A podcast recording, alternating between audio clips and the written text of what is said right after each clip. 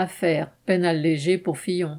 Sans surprise, la peine de prison de l'ex-premier ministre François Fillon, poursuivi pour détournement de fonds publics, a été réduite en appel. Il reste libre pour le moment, ayant décidé de poursuivre jusqu'en cassation. François Fillon était poursuivi pour l'emploi fictif de son épouse comme assistante parlementaire quand il était député, une affaire qui avait largement plombé sa candidature à la présidence de la République en 2017. Bonne fille quand il s'agit de politiciens en vue, la justice a laissé tomber la période 1998-2002 pour se polariser sur les années 2002-2007, d'où il ressort que le travail effectué par l'épouse du député était alors inexistant. La Cour a estimé que de même, l'emploi de Pénélope Fillon par la revue des Deux Mondes, appartenant au milliardaire Marc Ladret de la Charrière, était fictif.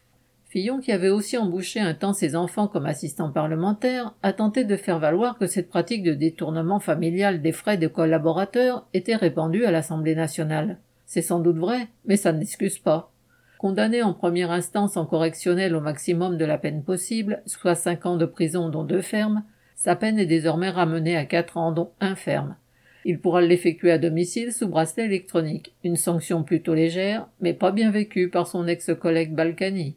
Reste la sanction financière. Les Fillons ont dû rembourser 800 000 euros à l'Assemblée nationale, mais ils doivent encore s'acquitter d'une amende de 375 000 euros chacun, soit 750 000 euros au total.